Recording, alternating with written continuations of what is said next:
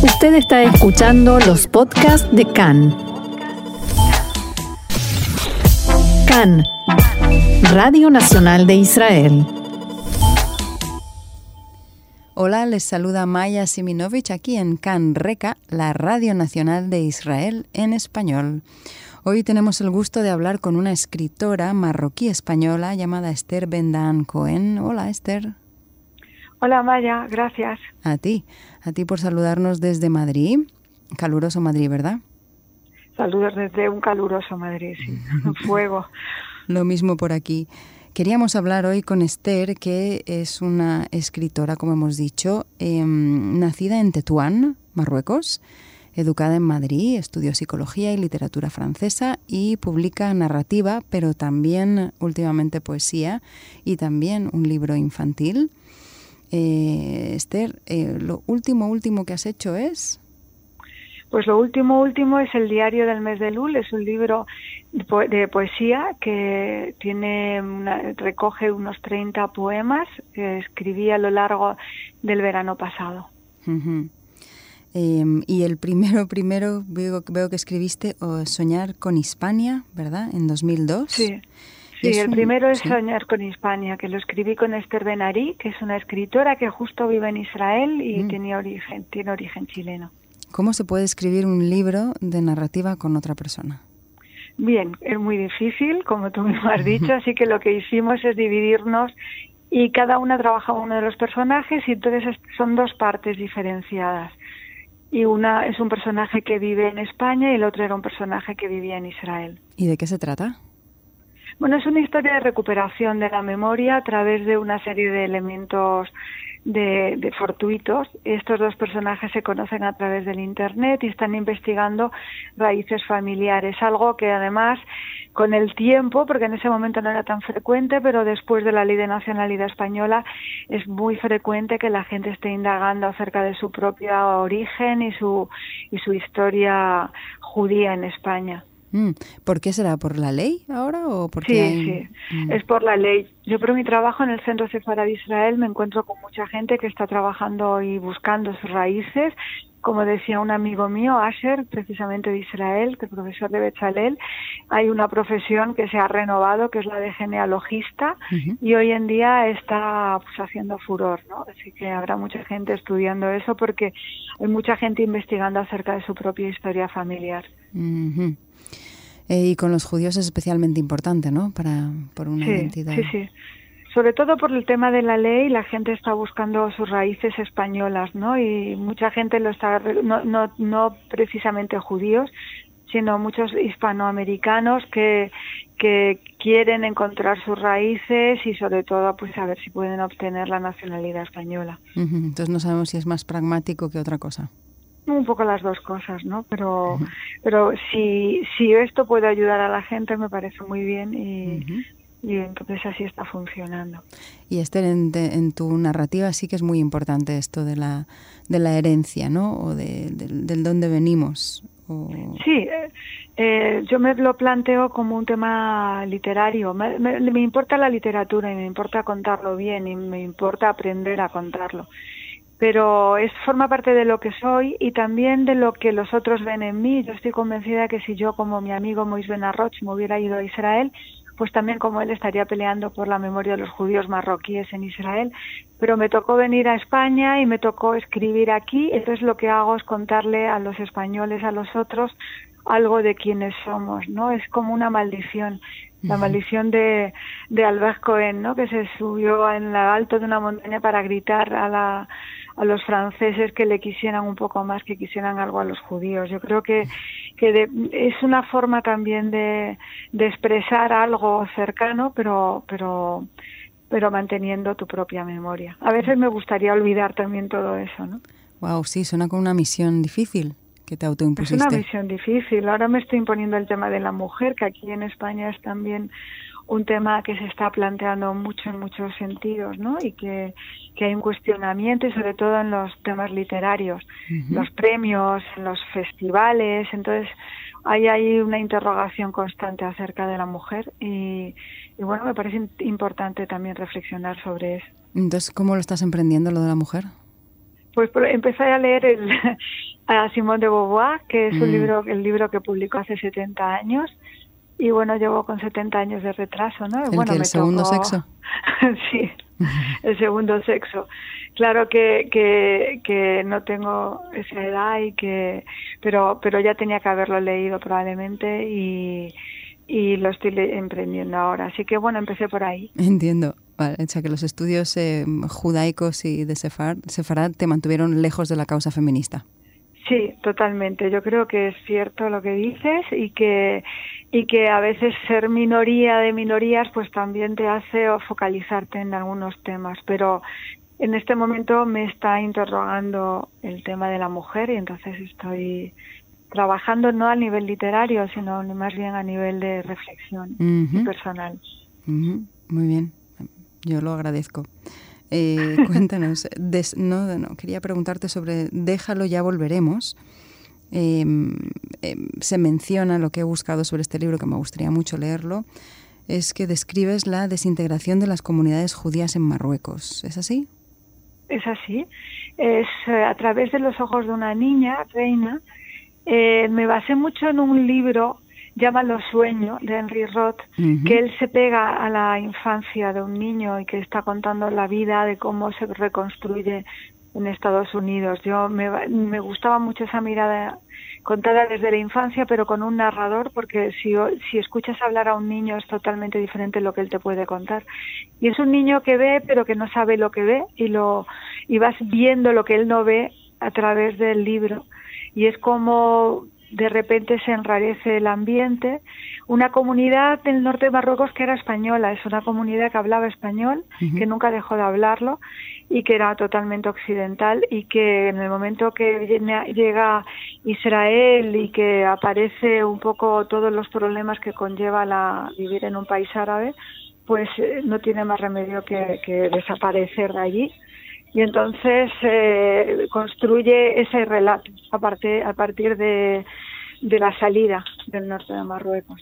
Y el punto de vista infantil es el más difícil, ¿no? ¿O solo lo parece? Sí, yo lo, lo resolví a través de un narrador. Es un narrador que se pega a la niña, Ah, pero que no es la niña. Y de esa manera es, me me resuelve ese conflicto, porque además el lenguaje infantil es un lenguaje pues bastante básico y entonces tampoco quería jugar a, a, al- a ese, a esa forma de, de narrar, pero sí que me interesaba el narrador que se pegara a la niña, ¿no?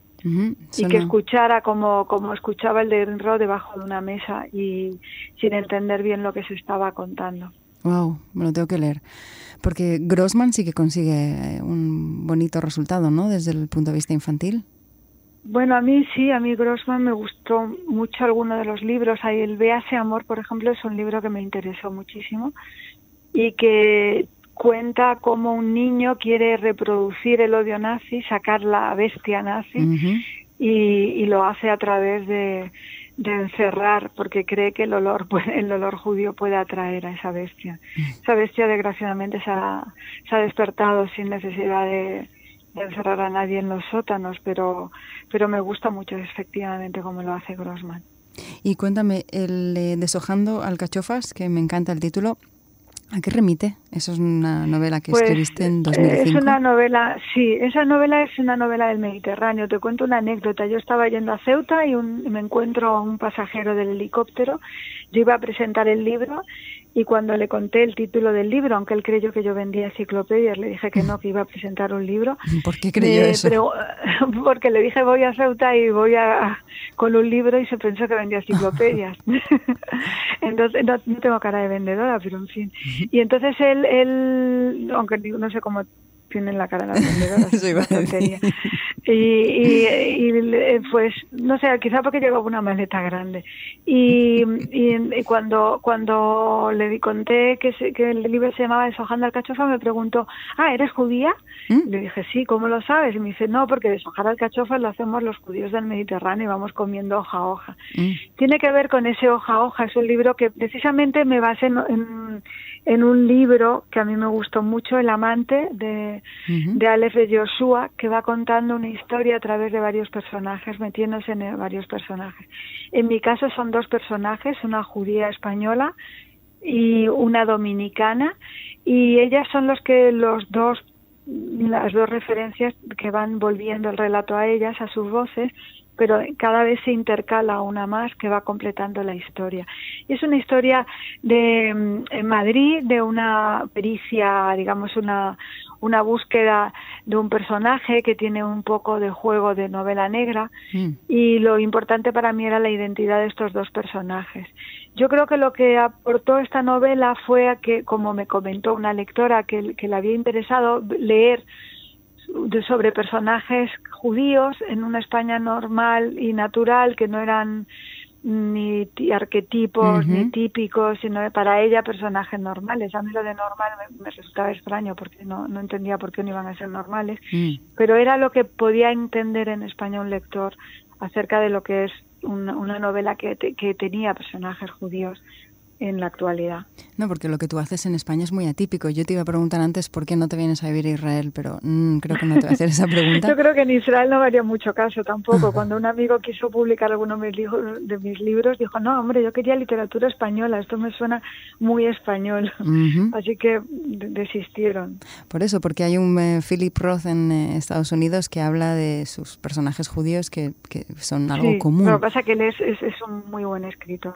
Tengo un libro que dialoga dialoga con Philip Roth que se llama Pene y que dialoga con el libro Pecho de Philip Roth. Lo que pasa es que lo he borrado de Wikipedia porque cada vez que me presentaban y, me y decían la lista de libros, pues la verdad que me sonrojaba. Porque yo justamente vi, yo vi lo de Pene y, pensé en Roth, pero no sabía que había sido un un opuesto. Sí, eso es, es, un juego, es un juego con la, con precisamente desde el, intento de hacer algo como mujer en, diálogo con Roth, que no deja de ser un hombre y, muy masculino, incluso en un pecho, ¿no? Porque es un pecho erotizado y un pecho totalmente masculino. No sé si recuerdas esa novela, es Roth que se convierte en un pecho, ¿no? En un pecho gigante.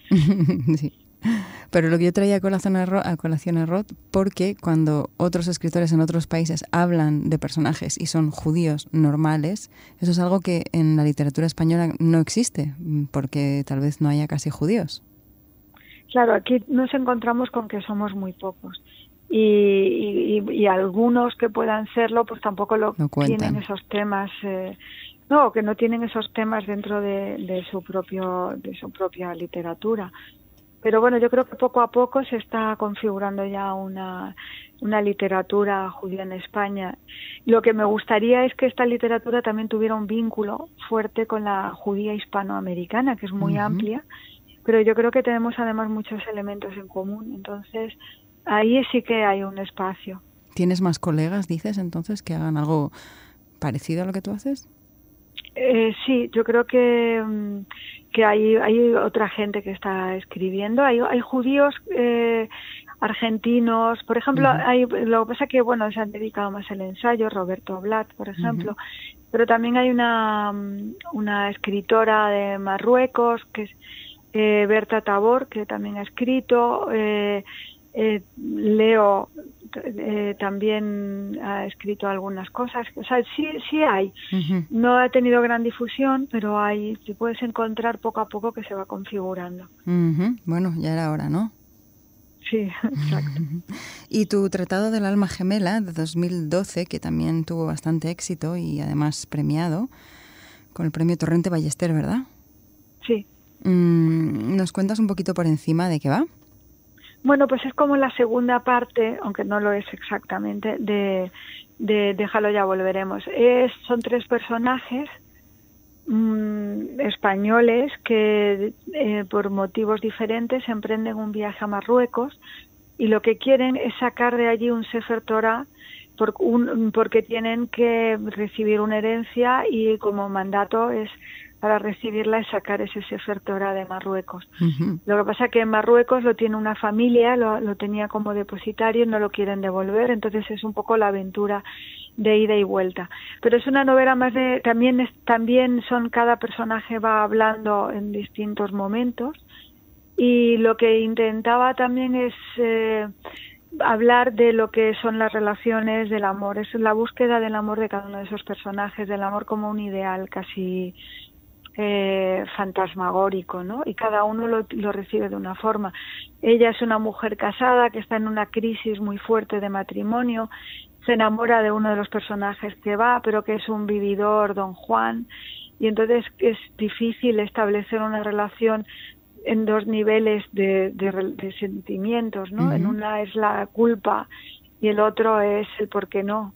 Ya luego lo olvidaremos, o bébete dos copas y, y no pasa nada. Y el otro es un rabino extraño, mm, atípico, que no, un sabio que no tiene que no tiene público, no tiene comunidad y que está buscando a su alma gemela. Ahí el tratado del alma gemela. Y hay un libro que él ha encontrado, que está traduciendo, que es una especie de, de tratado de cómo encontrar a tu alma gemela. Wow, vale, hay que salir a comprarlo rápidamente. y Esther, ¿cómo es tu manera de escribir? ¿Eres disciplinada y te sientas todos los días o, o cómo cuando solamente bueno, cuando estás salvo inspirada? este último año, salvo este último año que he tenido bastante complicaciones de trabajo, suelo ser bastante disciplinada y yo creo que tienes que estar delante de, del texto para poder continuarlo, aunque no la, la, inspiración viene luego quizá a la hora de retomar el texto. Donde más, donde mejor lo paso y disfruto uh -huh. es eh, corrigiendo. Ah. Ahí es cuando juego con el texto. -huh. La otra parte, cuando estás construyendo la historia y estás avanzando, es, es pues eso es difícil. Trabajo. Es como empezar a como con trabajo y correr y, y, cumplir los 20 kilómetros o los 30, pero cuando lo es terminar es, es disfrutar con palabras, con buscar sinónimos, eh, darle peculiaridad a los personajes e ir corrigiendo. Y corrijo mucho. Uh -huh. Para mí es difícil escribir, sobre todo porque mi, mi español no es perfecto. Tengo que perfeccionarlo al, frase a frase, ¿no? Y lo voy golpeando. ¿En qué sentido porque, no es perfecto? Pues no sé, de, yo cuando era pequeña estudié en francés, cuando mm. llegué aquí ya era, era, era, como casi la primera lengua, pero luego eh, siempre creo que he tenido problemas con las comas y, y, y me cuesta ordenarlas, pero por eso me gusta corregir en muchos niveles, ¿no? Con, las frases, la, los contenidos, uh -huh. buscando palabras. Esa es el, la parte más, para mí, más lúdica de la escritura. Oye, Esther, un placer hablar contigo. Eh, Gracias, Maya. Tan modesta y tan honesta. y espero que podamos seguir haciéndolo en el futuro. Y, Yo también, Maya. Y espero leer y un espero... libro feminista.